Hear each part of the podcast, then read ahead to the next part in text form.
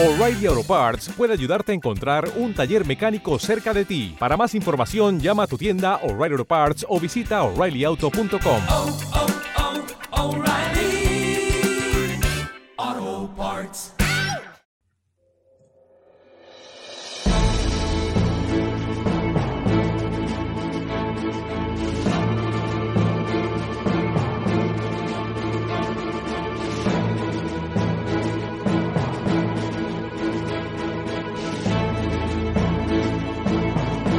El Checkpoint Charlie fue uno de los puntos más calientes de la Guerra Fría. Punto fronterizo entre Berlín Este y Berlín Oeste desde el final de la Segunda Guerra Mundial, fue espejo del enfrentamiento de bloques. Vio huidas desde el este al oeste, intercambio de espías y conflictos diplomáticos. Uno de estos incidentes movilizó durante unas interminables horas a carros norteamericanos contra carros soviéticos apuntándose frente a frente a escasos 200 metros el mundo contuvo la respiración. No sería la última vez. La crisis de los misiles cubanos llegaría al año siguiente. Esto es otro episodio de Casus Belli Podcast.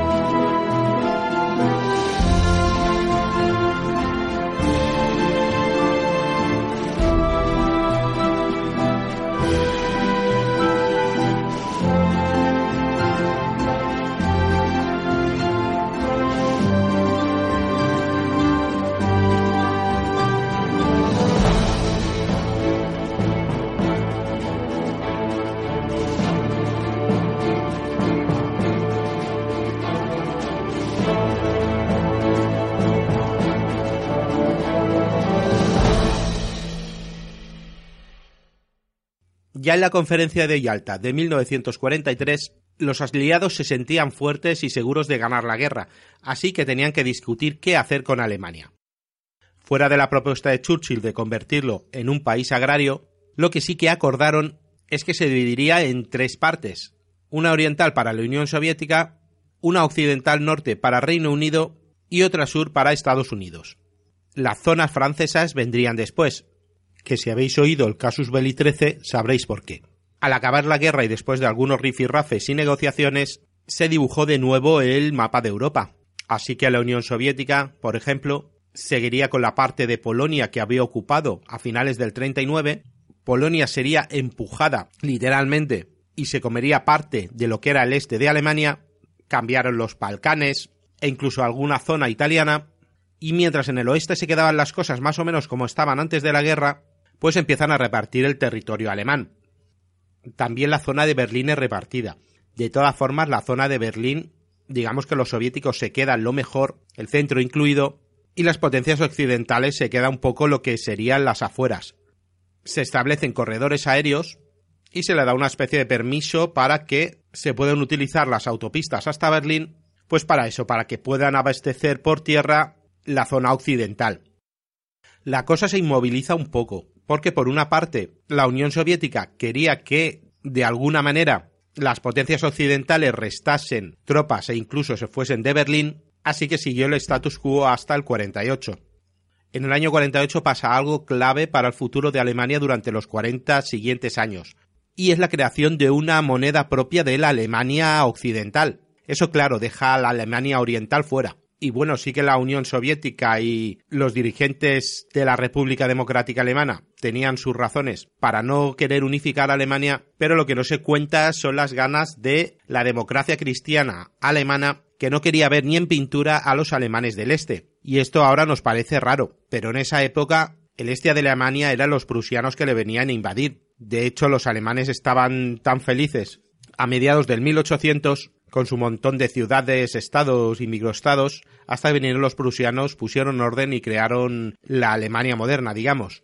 Una anécdota que he oído a un periodista es que el propio Adenauer, cuando viajaba en coche y pasaba a la Alemania Oriental, le decía al chofer que bajase la ventanilla porque no quería ver las estepas con los bárbaros que había en el este. Así que los alemanes occidentales tuvieron su propia Alemania. Y en realidad tampoco querían tener mucho que ver con Berlín, pero fueron sobre todo los norteamericanos quienes creyeron importante tener allí tropas.